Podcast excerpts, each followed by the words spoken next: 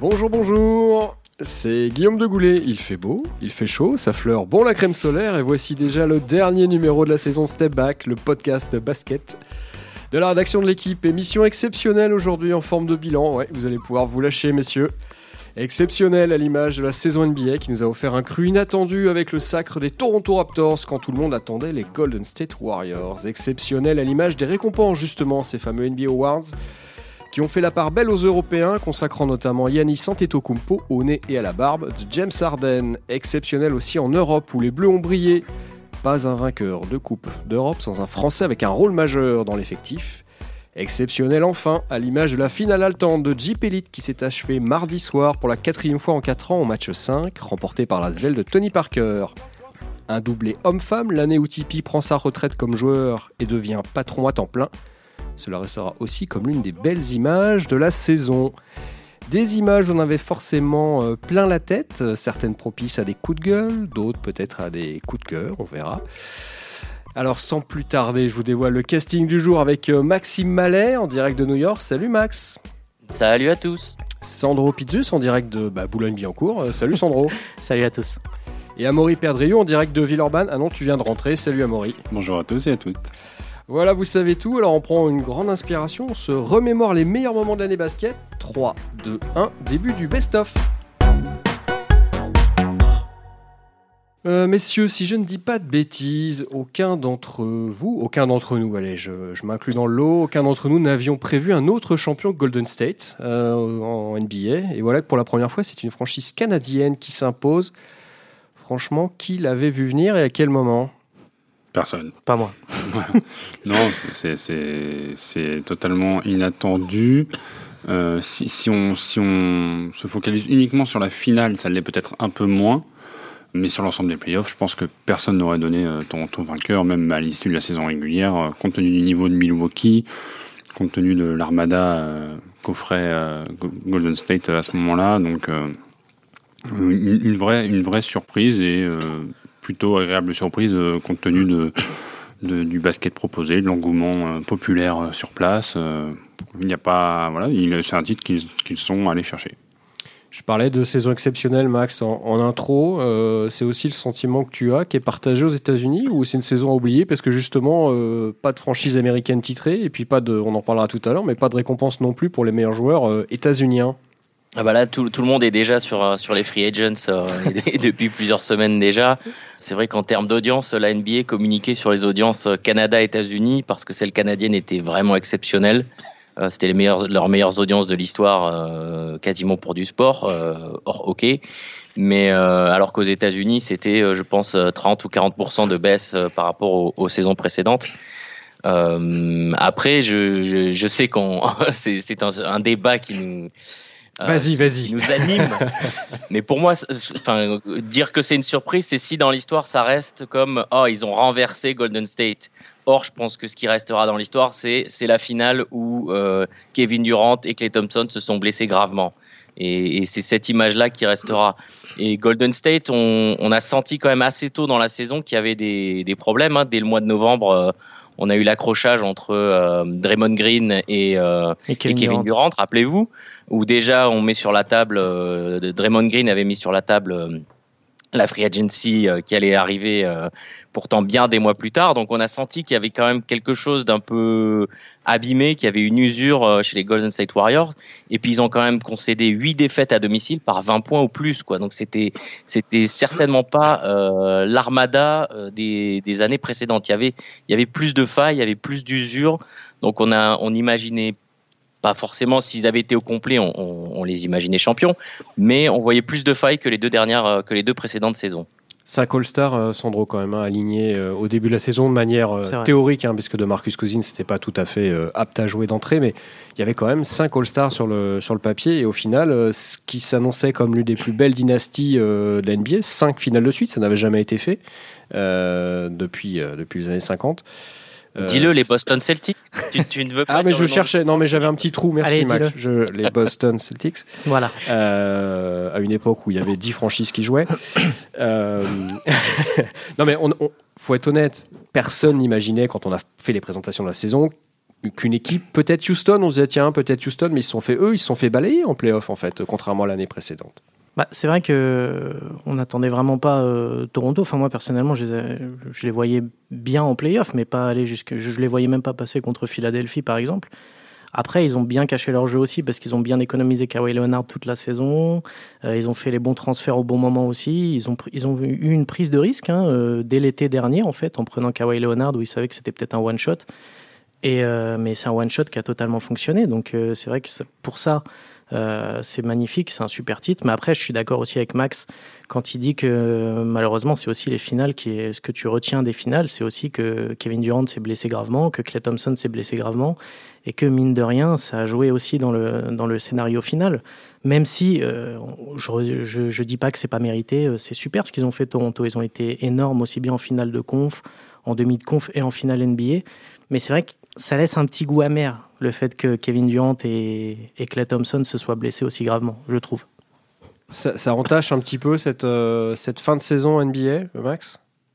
Les blessures font partie du jeu, c'est pour ça que je pose la question. C'est euh, bah, ça entache au sens où ça va entacher la saison prochaine. En fait, ce seraient des blessures qui les auraient arrêtées euh, deux semaines. Ils auraient raté toutes les finales de la même manière, mais ils auraient été là pour le début de la saison suivante et voilà, on aurait quelque part tourné la page. Là, c'est c'est vraiment des blessures qui vont marquer euh, cette intersaison parce qu'elles vont avoir un rôle. Euh, les deux sont euh, en fin de contrat et donc peuvent choisir leur future destination d'une part et ils vont être absents pour Clay Thompson au moins jusqu'à la fin de l'année civile et pour Kevin Durant vraisemblablement toute la saison prochaine. Donc ça, je pense que ça va marquer d'autant plus, euh, vu la gravité et la durée de leur absence, ça, ça va avoir un impact durable sur la ligue, peut-être même sur plusieurs années, puisque les contrats maintenant vont signer sur 3, 4, voire 5 ans, et donc ça peut avoir, euh, ça peut avoir un impact sur euh, ces, ces échéances-là et à aussi long terme que ça. Donc c'est, je pense que c'est pour ça que ça va, ça va rester aussi au-delà du, du titre de Toronto. Mais après, la, fête à Toronto a été magnifique. Toronto, euh, c'est euh, c'est un, un, très beau champion. Ça, il n'y a pas de, de contestation là-dessus. C'est juste, euh, voilà, la, comme le, titre des Golden State Warriors en 2015. On s'en souvient aussi parce que Kevin Love s'est blessé au début des playoffs et, et que Kyrie Irving s'est blessé au premier match. Donc il y a, y, a, des ici on dit ah, est-ce qu'il y aura une astérisque euh, sur euh, sur le titre? Non, il n'y en aura pas parce que les blessures font partie du jeu. Mais il n'empêche que euh, voilà, on se souvient de 2015 parce qu'il y a eu ces blessures, on se souviendra de 2019 parce que il y a eu celle de, de Thompson et Durant. Quoi qu'il en soit, on a un vainqueur donc qui n'est pas euh, états-unien pour faire la, différence. Une franchise canadienne, c'est la première fois. Euh, c'est aussi la première fois qu'au niveau des NBA Awards, ces fameuses récompenses, cette cérémonie qui a lieu à, Los Angeles dans la nuit de lundi à mardi, que l'Europe a été autant récompensée. Euh, Yannis Antetokounmpo, MVP devant James Harden, qui était le tenant du titre, s'il vous plaît. Rudy Gobert, de nouveau meilleur défenseur de l'année, ça n'arrive pas tous les jours. Luka Doncic, meilleur rookie devant Trae Young, avec euh, là aucune euh, zéro contestation hein, quasiment. Est-ce que les Américains, Maurice, sont pas en train de perdre un petit peu la main et qu'on a vécu en ce sens-là aussi une saison exceptionnelle? Ça ajoute euh, un peu d'exceptionnel à la saison, mais après, bah, finalement, comme on l'a dit, il n'y a, a, aucune contestation, je pense, sur les, sur les trois titres qu'on a évoqués. Antetokounmpo euh, porte une franchise de Milwaukee avec 60 victoires, donc euh, on peut que, le, seul qui pouvait se comparer à lui, c'était James Harden, et au final, bah, Harden, c'est un peu toujours la caricature de lui-même quand il, quand il joue euh, avec Houston et qu'il va chercher des matchs à 50 points mais que son équipe perd. Sur le défenseur de l'année, le fait que Gobert l'ait eu l'année dernière, on savait qu'il serait candidat cette année. Kawhi Leonard qui joue un match sur deux, Joel Embiid qui sait défendre, mais c'est pas sa qualité première. Sa qualité première, c'est d'attaquer. Draymond Green qui était en retrait. Bon, ben, la liste des candidats s'est rétrécie au, fur et à mesure de la saison. Donc, et, et puis Luka Doncic, euh, bon. Euh, en tant qu'Européens, je pense qu'on se doutait tous qu'il y avait quelque chose de, de, de, de très particulier chez, chez ce garçon-là, et les Américains l'ont découvert et ils l'ont tout de suite adopté, ils l'ont adoré. Donc ça, ils l'ont tellement adopté qu'ils ont fait, ils l'ont envoyé All-Star Game. Ah, donc, euh. Voilà, mais et puis, et puis bah, finalement, euh, certains de ces joueurs-là seront considérés euh, plus tard comme des Américains par les Américains, et je pense que un, un garçon comme Giannis qui fait les, les couvertures de, jeux vidéo et compagnie, et en plus de ça, il, voilà, il a une bonne tête, il s'exprime bien, il parle bien en anglais. Donc, il, les, je suis pas sûr que ça chagrine quand même beaucoup les Américains d'avoir eu trois trophées euh, laissés à des Européens. Ça prouve juste une chose, c'est qu'on on a de la profondeur aussi sur le vieux continent, qu'on peut ramener des générations. Enfin, à chaque génération, on va avoir des joueurs qui sont capables de, de, fasciner. Tant mieux, tant mieux pour, pour, pour la diversité dans le basket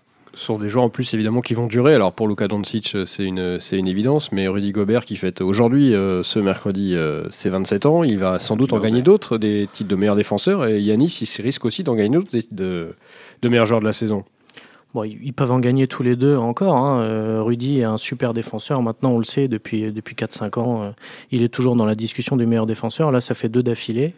S'il en gagne trois d'affilée, il rejoindra euh, Dwight Howard, qui en, avait gagné aussi trois d'affilée il y a quelques années.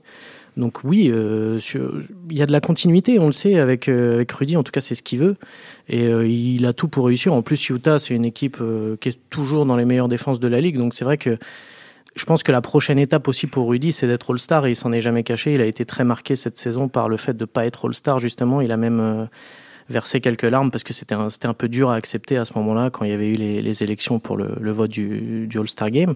Mais en tout cas, pour le défenseur de l'année, il sera tant qu'il sera dans le circuit, je pense qu'il sera toujours dans, dans, les favoris. Et Yanis, évidemment, et si les stats qu'il fait, il sera toujours aussi dans le top 3 s'il si, continue sur cette lancée-là. Et pour revenir sur Gobert, si le All-Star, c'est ce qui favorisera le fait qu'il cumule les titres de défenseur de l'année. Aujourd'hui, il, euh, il, les a de façon légitime sur le terrain parce que statistiquement, c'est prouvé que record, impact... Cette année, record de points, record de rebonds, record de passes, il a, il a vraiment fait tout ce qu'il fallait. Mais il est encore un peu limité dans ces statistiques-là. Le fait d'être All-Star, du coup, bah, il va tout de suite s'attirer naturellement des votes en plus à chaque saison et il va être reconnu euh, comme un défenseur. Tu vois, là, ça fait déjà. Il avait déjà eu le titre de meilleur défenseur de l'année, puis cette année, il était quand même.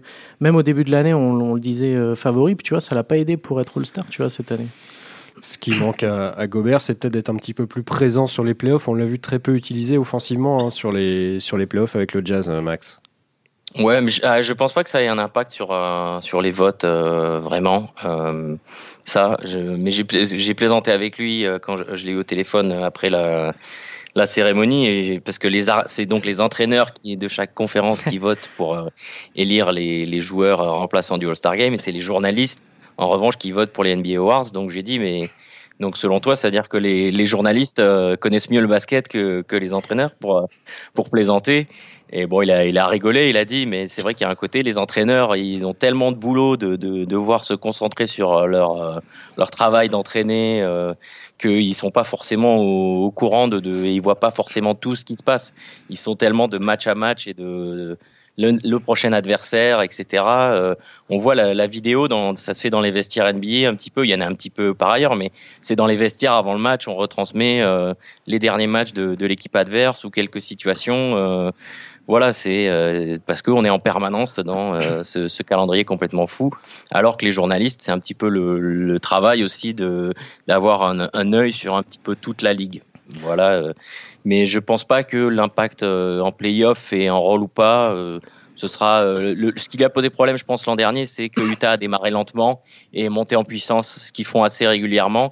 Donc il faut, il faut être déjà bien en vitesse de croisière, euh, disons début mi-décembre, euh, ce, serait pas mal pour euh, pour se donner une meilleure chance encore d'y aller au prochain All-Star Game. Ouais, et puis en plus, il est dans une conférence où il y a des pivots assez exceptionnels. Hein, quand on voit Carl Anthony Towns et tous les autres, c'est super dur. Il y en a, il que deux, ou trois qui sont sélectionnés. C'est très dur dans cette cette conférence-là d'exister au poste de pivot. En plus, il a un profil un petit peu particulier, un petit peu à l'ancienne qui est peut-être pas forcément. Euh, je compare souvent à Carl Anthony Towns parce que c'est un, pivot qui lui sait faire un peu plus de, choses. Hein. Il défend moins bien, c'est clair, mais voilà, il peut tirer à trois points. Il, est un peu plus spectaculaire, on va dire. Et je pense que malheureusement, ça joue contre Rudy.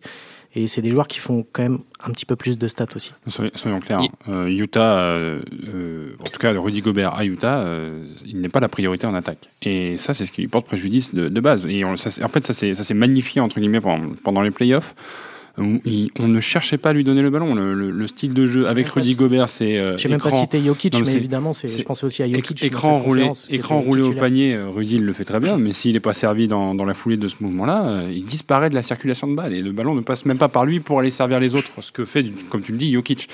Donc, bah, si on l'a pas utilisé près du panier pour marquer avec un dunk ou de près, bah, Gobert, il n'existe plus et on se, retrouve avec des matchs où il tire quatre fois dans le match. Alors, sans compter les lancers francs tentés, mais quatre tirs tentés sur une feuille de stade pour un, pivot de son envergure et avec l'influence qu'on suppose qu'il peut avoir, c'est très très peu. Son cas me fait penser un peu à celui de Clint Capella. C'est des joueurs super importants dans leur équipe, à peu près euh, avec le même profil, avec des stats tout à fait euh, légitimes, hein, des, très bonnes stats. Mais malheureusement, je pense que leur style par rapport aux gros gros euh, pivots, enfin gros, aux gros cylindrés des pivots comme comme Jokic et Towns, bah, malheureusement, ça, dans les votes, je pense que dans le All-Star Game, ça joue beaucoup. Il y a aussi une chose, c'est que quand on vote pour le All-Star Game, il n'y a pas de place réservée aux pivots. C'est oui, maintenant c'est forward, back, ouais. back court, front court, comme ils disent. Ouais. Euh, voilà, les arrières et puis euh, les euh, ailiers. ailiers, euh, ailiers pivots sont regroupés dans, dans le même, alors que par exemple pour les teams All-NBA, il y a le poste spécifique de Ouais. pivot euh, dans, dans la sélection. Voilà, donc ça, ça a aussi des implications sur euh, les, les choix qu'on peut faire et, euh, et les joueurs sélectionnés. Gobert qui a brillé en NBA. Les Français ont, été un petit peu plus discrets hein, cette année, une, année euh, évidemment marquée par la retraite euh, du plus emblématique, du plus important d'entre eux, Tony Parker, qui a annoncé sa retraite donc euh, mi-juin dans, nos colonnes notamment. En un mot, Parker, c'était quoi? Ça vous inspire quoi comme joueur, Amaury?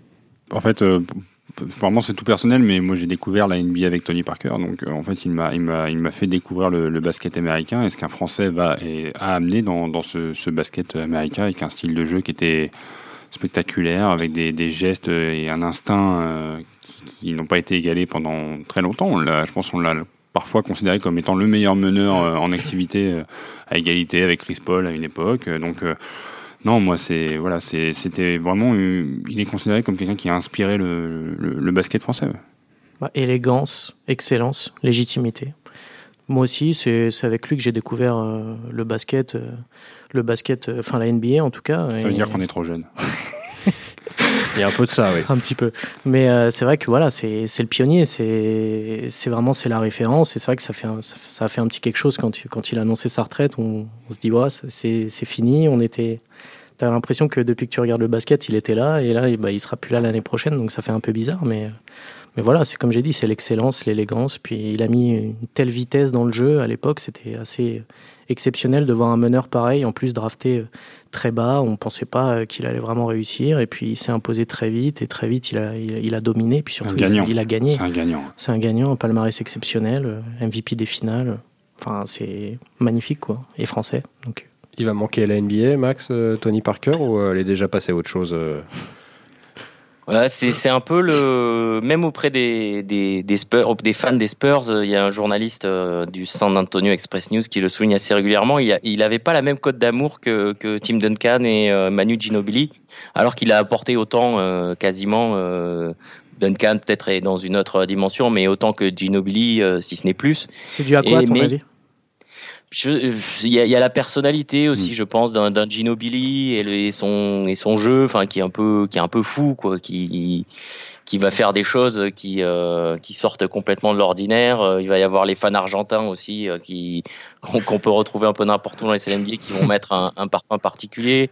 C'est quelqu'un aussi qui qui va parler en longueur et va toujours plus développer les choses, qui aime bien. euh, euh, discuter, etc. Alors que Tony Parker, parfois, c'était un peu plus, euh, un peu plus court, on va dire, les, les, les après-matchs. Très maîtrisé. Euh, donc, je pense qu'il y, a- il y a diverses choses comme ça. Après, c'est peut-être aussi le, le côté Frenchy. Je- je- C'est c'est difficile à, c'est difficile de trouver une vraie raison. que Ce, ce journaliste-là, il fait souvent référence sans pouvoir vraiment l'analyser, euh, l'analyser euh, exactement, mettre le doigt sur la vraie raison de pourquoi.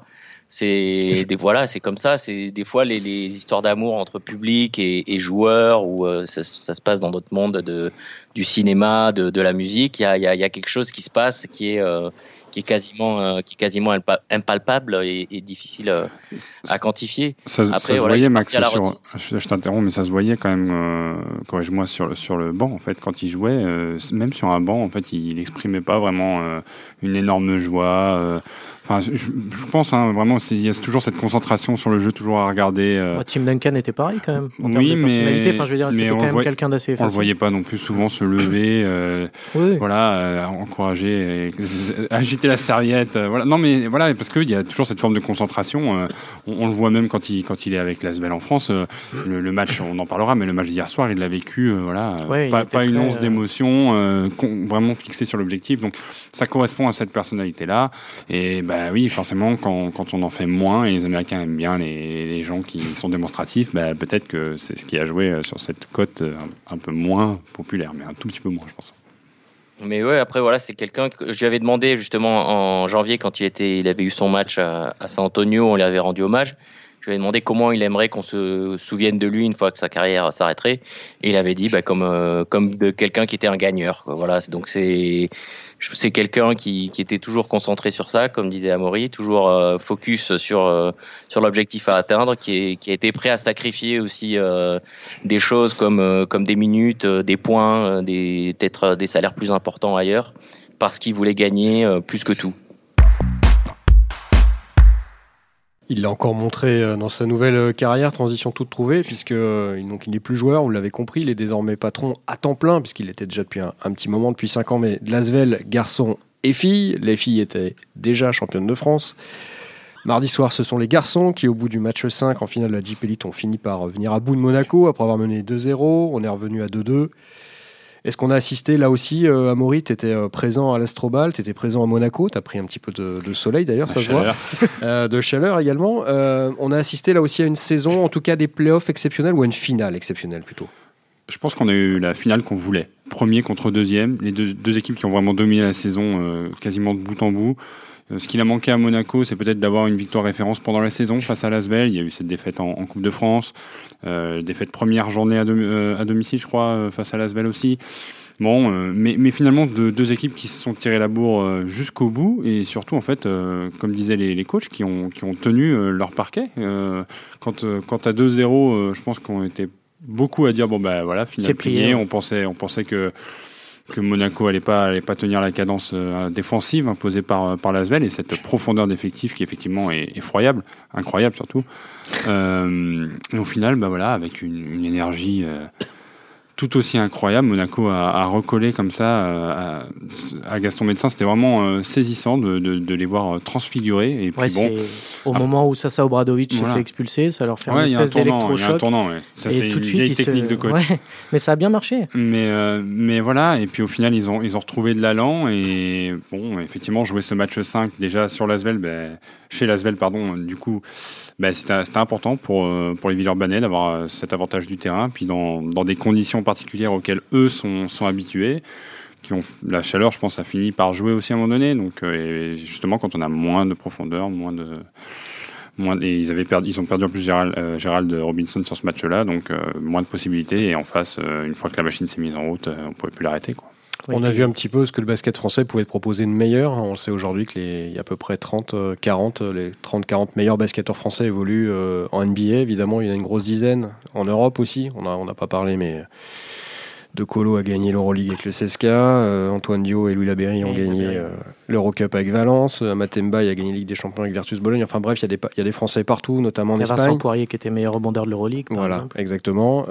donc aujourd'hui, sans tous ces meilleurs joueurs français, ce qu'on a vu là, ce Monaco-là, bâti comme ça, cet Asvel-là, bâti comme ça, coaché par Mitrovic d'un côté ou Radovic de l'autre, c'est à peu près ce qu'on peut présenter de meilleur en France? Bah Pour l'instant, oui. Je pense que pour l'instant, c'est ce qu'on peut présenter de meilleur. Maintenant, euh, on a vu que, enfin, en tout cas, l'Asvel, le projet de l'Asvel, c'est de faire, euh, c'est de, faire bien plus. Hein. Gaëtan Muller euh, l'a dit dans nos colonnes aujourd'hui. Le but, c'est pas de prendre des fessées à toutes les journées d'Euroleague, c'est d'exister, hein, parce que l'Asvel va retrouver l'Euroleague l'année prochaine. Mais c'est clairement pas pour faire de la figuration. En tout cas, même si ça va pas être facile l'année prochaine, parce que voilà, on, on l'a dit, là, il va y avoir un budget supérieur à 10 millions d'euros, ce qui est énorme en France, mais par rapport aux gros cylindrés comme le CSK Moscou ou euh, les gros clubs espagnols, c'est pas non plus euh, quelque chose euh, d'exceptionnel. Donc, ils vont déjà essayer de garder leurs meilleurs joueurs, parce que c'est pas facile.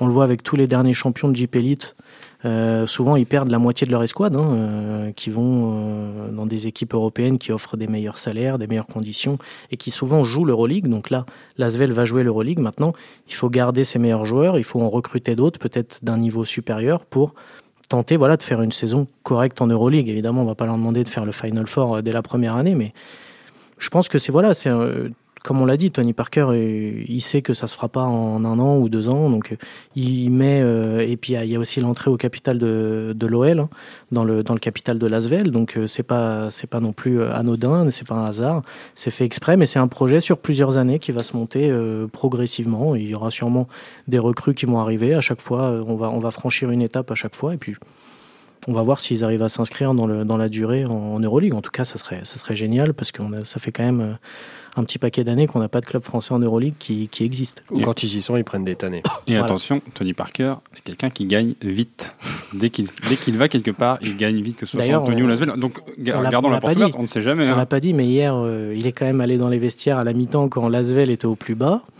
Et on sait que dans les vestiaires, Tony Parker, il peut dire des choses euh, assez intéressantes. Il peut remotiver ses troupes. Et là, comme par hasard, ils reviennent au troisième quart-temps. Et c'est là où Lasvel gagne le championnat. Hasard? Ça. Je sais pas.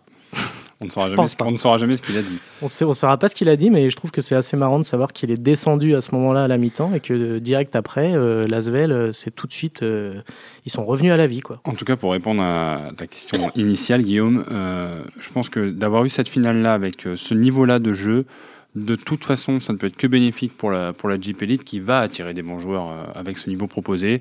Euh, les deux coachs sont aussi des, des, des, des, des très bons ambassadeurs d'un basket euh, voilà, qui, qui, va attirer des joueurs. Mitrovic a une philosophie de, de jeu qui est, qui est singulière, mais qui finalement lui a permis d'être champion. Il, il, était finaliste déjà l'année dernière avec Monaco. Donc on, on, a des entraîneurs de renom, on a des équipes qui jouent le, le haut niveau, qui vont sûrement bien figurer encore en, Coupe d'Europe eh ben, tout ça, ça va nous attirer des joueurs aussi de, venant de championnats qui seront peut-être financièrement plus en difficulté, donc euh, qui ont plus de mal à payer leurs joueurs. Et donc, on va aller récupérer ces joueurs-là. Et ben, pour monter des équipes compétitives euh, dans les compétitions euh, européennes, on, va avoir du monde. Déjà, tu vois, le retour d'Edwin Jackson à, Lasvel, c'est déjà, déjà un super coup pour, pour Lasvel. Hein.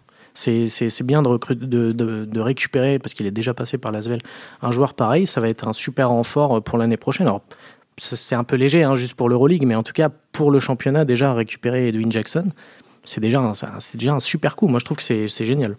Le basket français aurait-il le, vent en poupe, euh, messieurs? Parce que tu parlais tout à l'heure de l'entrée euh, au capital euh, de l'OL, au capital de Lasvel, avec une somme autour de 3 millions d'euros, je crois, soit à peu près 25%. C'est quand même quelque chose qu'on n'avait jamais vu. On va avoir aussi, je crois, si je dis pas de bêtises, le 20 janvier prochain, un petit match, voire même un gros match de NBA à Paris, euh, de saison régulière, chose qui n'était jamais arrivée. Euh, bref, il y a des choses qui sont en train de se mettre en place. Il y a un marché. Il y, a, aussi un Théo Malédon qui va être suivi toute l'année par, eh par les scouts dans toutes les salles de, de France et de Navarre. Donc ouais, comme c'est Il y a, plusieurs choses. Euh. Mais je me posais une question sur sur Lasvel. comment Nico Batum, qui est un grand fan de, du PSG devant l'Éternel, a, a pris de devoir poser avec Jean-Michel Aulas pour le leur projet avec l'OL. Je, je, me demandais comment, comment ils se sentaient du coup. Il a euh, pris sur lui. C'est sûr que là, le, on, on, a un vent favorable, il faut en profiter. Il euh, va falloir aussi savoir placer euh, ses pions sagement et avancer dans la bonne direction. Je pense que par exemple, retrouver une Jeep Elite à 16 clubs sera pas, ce sera plutôt s'inscrire dans cet élan-là pour euh, gagner en, clarté dans le calendrier et donner un peu de souplesse au, club. Alors évidemment, ça va, ça va embêter quelques clubs euh, quand on va, quand on va forcer les descentes, mais on est en train un peu de d'épurer tout ça pour justement gagner en en qualité. Le fait que les clubs, enfin déjà qu'un club de foot investisse dans un dans un club de basket, c'est un signe très très fort qu'on peut trouver une sorte de, de synergie et d'émulation entre les sports pour euh, voilà pour en créer des créer des modèles style Barça, style euh, Bayern Munich. Je sais qu'on dit pas comme ça, mais euh, Bayern Munich.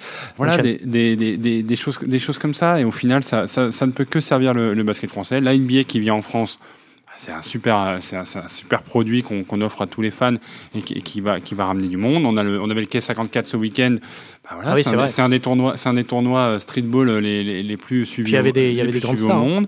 Michael Jordan euh, était à Paris. Les Griffin, Kemba Walker, par exemple. Voilà, partenariat de Michael Jordan avec le PSG. Donc le basket est en train un peu de trouver des partenariats avec d'autres sports très forts. Et donc forcément, voilà, il va y avoir une émulation et on va en profiter. Il y aura la Coupe du Monde euh, avant, à la, à la, rentrée, je vais y arriver. Juste avant ça, il y aura, évidemment l'Euro féminin. Mais je voudrais juste revenir un instant sur, euh, sur Tony Parker. Max, est-ce qu'on peut imaginer qu'avec son carnet d'adresses et euh, sa réputation aux États-Unis, il puisse s'en servir pour attirer, il l'a déjà fait par le passé, mais pour attirer des joueurs un petit peu plus cotés pour disputer l'Euroleague? C'est des choses envisageables, voire même peut-être de travailler un partenariat avec une franchise NBA C'est quelque chose qui est possible, ça, légalement? Partenaire avec franchise NBA, je sais pas parce qu'elles ont maintenant toutes euh, quasiment leur équipe euh, de D-League, euh, de G-League, pardon, où elles peuvent gérer les joueurs comme elles l'entendent et elles peuvent leur faire pratiquer un style de jeu qui est le même que celui de l'équipe principale. Donc ça s'est développé ces dernières années. Donc maintenant, je sais pas si les équipes NBA ont vraiment un, intérêt, un attrait pour ça. Après, il va rester basé pas mal de temps aussi aux États-Unis. Il s'est engagé avec une entreprise qui qui fait, euh, enfin qui, qui, gère un petit peu les sportifs et le, les aide à, à, gérer leur fortune. Donc il va rester impliqué, il va rester dans le paysage ici et forcément il, a des connexions que personne d'autre n'a dans dans le, le, basket euh, français, donc ça, ça débouchera forcément sur des choses. Ce sera pas euh, forcément 5-6 joueurs chaque année qui viendront renforcer l'équipe, mais ça, ça, peut déboucher sur sur des choses intéressantes quand il a quand il avait euh, changé d'entraîneur l'an dernier, je lui ai demandé s'il avait posé la question, euh, s'il avait proposé le poste à, à euh, Greg Popovich. Il m'avait dit non, qu'il était trop cher. Mais que Kettore Messina lui avait dit mais pourquoi tu m'en as pas parlé par contre? Ça peut ouvrir des portes effectivement. Avant de conclure ce dernier step back, essuyez vos larmes. Je, je, vois que vous êtes un, un petit peu triste. Je suis très triste une image, un coup de cœur ou un coup de gueule, quelque chose euh, qui vous restera de cette saison 2019, euh, assez euh, un cru assez exceptionnel, comme on le disait en, introduction tout à l'heure, quelque chose qui vous a marqué, touché, agacé, enthousiasmé? Coup de cœur, coup de cœur. J'avoue que j'ai eu un petit coup de cœur pour les Brooklyn Nets cette saison. Ah, fait une c'est vrai que je m'y attendais pas. Je m'y attendais pas. Ah moi non plus là. C'est vrai, tu ah t'y attendais pas non, plus. Du tout, là. Non, non, mais franchement, il faut, il faut leur rendre hommage. Ils ont fait une, une super saison. J'étais très étonné. Je les voyais vraiment pas en playoff. Je les voyais même au plutôt 12e, 13e de la conférence. Ils ont fini 6e à l'Est. Ils ont fait bonne figure en playoff, j'ai trouvé, au, premier tour face à Philly. Euh, j'ai trouvé que le jeu développé par euh, Kenny Atkinson cette saison était franchement hyper agréable à regarder. Il y a une progression magnifique avec D'Angelo Russell, hein, qui a fini deuxième du, du MIP juste derrière euh, Pascal Siakam, hein, qui, a, tout à fait mérité lui aussi son titre de MIP. Mais voilà, ça c'est mon, mon petit coup de cœur. Les Brooklyn Nets, trouvé, euh, je les ai trouvés très bons. Et puis alors là, mon coup de gueule, c'est évidemment, comme chaque saison, ils m'ont trahi. C'est Oklahoma. Voilà. Ils m'ont encore trahi euh, en playoff. Je les voyais vraiment faire quelque chose là cette fois. Je pensais qu'ils avaient appris de leur euh, leur erreur euh, passée, mais en fait, non, pas du tout. Donc voilà, ça, c'est mon coup de gueule. J'ai vraiment pas du tout. Euh, j'ai trouvé que pourtant, à un moment dans la saison, je me suis dit, ah, peut-être que là, ça va le faire. Ils sont vraiment meilleurs. Et puis en fait, non, pas du tout. Ils sont encore votrés au premier tour des playoffs. Donc voilà, j'y crois. L'année prochaine, je dirais pas qu'Oklahoma passera le premier tour des playoffs. Voilà. Un coup de cœur, un coup de cœur. Au-delà de la reconstruction en cours des Lakers, hein, bien sûr. euh, non, euh, moi, je, j'ai, en fait, euh, la saison dans son ensemble, je trouve, a été plutôt euh, qualité côté NBA. Coup de cœur, j'ai envie de dire Toronto parce que je trouve ça rafraîchissant. J'ai pas envie, j'ai pas envie de, de, taper sur les Warriors parce qu'effectivement, ils ont vécu deux coups du sort qui qui leur ont gâché euh, à la fois cette saison et sûrement la, prochaine. Donc ça c'est aussi le coup de gueule NBA et le coup de cœur euh, le coup de cœur on va dire Jeep Elite. On parle de basket français, je pense que c'est le, la qualité la qualité de la finale. Euh, voilà, il y a eu un il y a eu un engouement et le, et l'investissement de, Tony Parker va faire du bien à tout le basket français. Maxime, à toi de jouer. Ouais, bah, pas de coup de gueule. Moi, je suis un, je suis un bisounours. Euh, non, il y a deux, deux, en vacances ou quoi? Qu'est-ce qui t'arrive là? Ça deux, va pas, deux moments euh, qui, il y a le dernier match à, l'Oracle Arena quand même, qui a quand même euh, été l'endroit euh, qui a accueilli la plupart des, des grandes heures de, ces cinq dernières années. Euh, même si les Warriors ont, gagné le titre une seule fois chez eux, malheureusement, et ils l'ont perdu deux fois à, domicile. Euh, donc voilà, c'est quand même particulier. C'est la plus vieille salle de, de, la ligue qui été ouverte en 66. Ça faisait 47 saisons que les Warriors étaient là-bas. Euh, et puis c'est aussi le signe d'une franchise qui va changer parce qu'elle passe de Auckland un petit peu la, la populaire, même si euh, le, type de spectateur avait évolué en même temps que les prix, et qui va aller vers euh, San Francisco, tout nouveau Chase Center, et qui va vraiment basculer dans qui était le club de la populaire, comme je disais, qui va devenir maintenant le club de San Francisco et de la Silicon Valley de manière plus plus notables.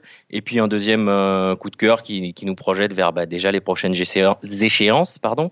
Bah, c'est l'arrivée de Sekou Doumbouya qui, qui est vraiment. J'avais jamais vu un joueur aussi détendu et tranquille au moment de la draft même s'il est un peu descendu par rapport à là où on l'attendait, euh, il avait le grand sourire, euh, vraiment. Euh, c'est parce qu'il a pas vu Détroit encore, c'est pour ça. Mais bon, après, Détroit, c'est pas la, la, plus belle ville, hein, on va pas. Mais c'est un mieux Cleveland quand même. Il y aura, il y a tout groupé après. Voilà, il aura la salle, le centre d'entraînement. par exemple, là où les deux autres équipes, l'équipe de baseball, l'équipe de foot US jouent, c'est aussi dans le même coin. Donc des fois, on est à New York, mais euh, quand on va s'entraîner à Tarrytown, euh, qui est à 50 km euh, au nord et qu'il faut se manger une heure ou une heure et demie de bouchon pour aller au, Madison Square Garden pour jouer les matchs, il n'y a pas que il a pas que des avantages d'être dans, les grandes les grandes villes en NBA. Donc voilà, on va voir ce que va faire Sekou Doumbouya bah, dès dès la Summer League qui débute dans, quelques jours à Las Vegas. Donc c'est ça va être le, petit Frenchie à suivre de ces prochains mois. Bon, en gros, la démission surprise de Magic Johnson, ça. J'allais en parler, j'allais en parler. Je suis sûr que c'est ton image, c'est ton image. Euh, ce sera le scandale donc euh, de la saison 2018-2019. Euh, Max, il nous reste à te souhaiter un, bel été à New York. profite du soleil, des vacances et des fortes températures caniculaires comme comme chez vous. Voilà. Sandro, merci. Bonnes vacances à toi aussi. Oui, elles vont être courtes, mais, mais merci. Bonnes vacances. Amaury, va dormir ah Ouais, un peu parce qu'il y, a la coupe du Monde après en septembre, et ça, c'est notre paire de manches. Merci à tous, on se retrouve à la rentrée pour un nouveau Step Back. Bye bye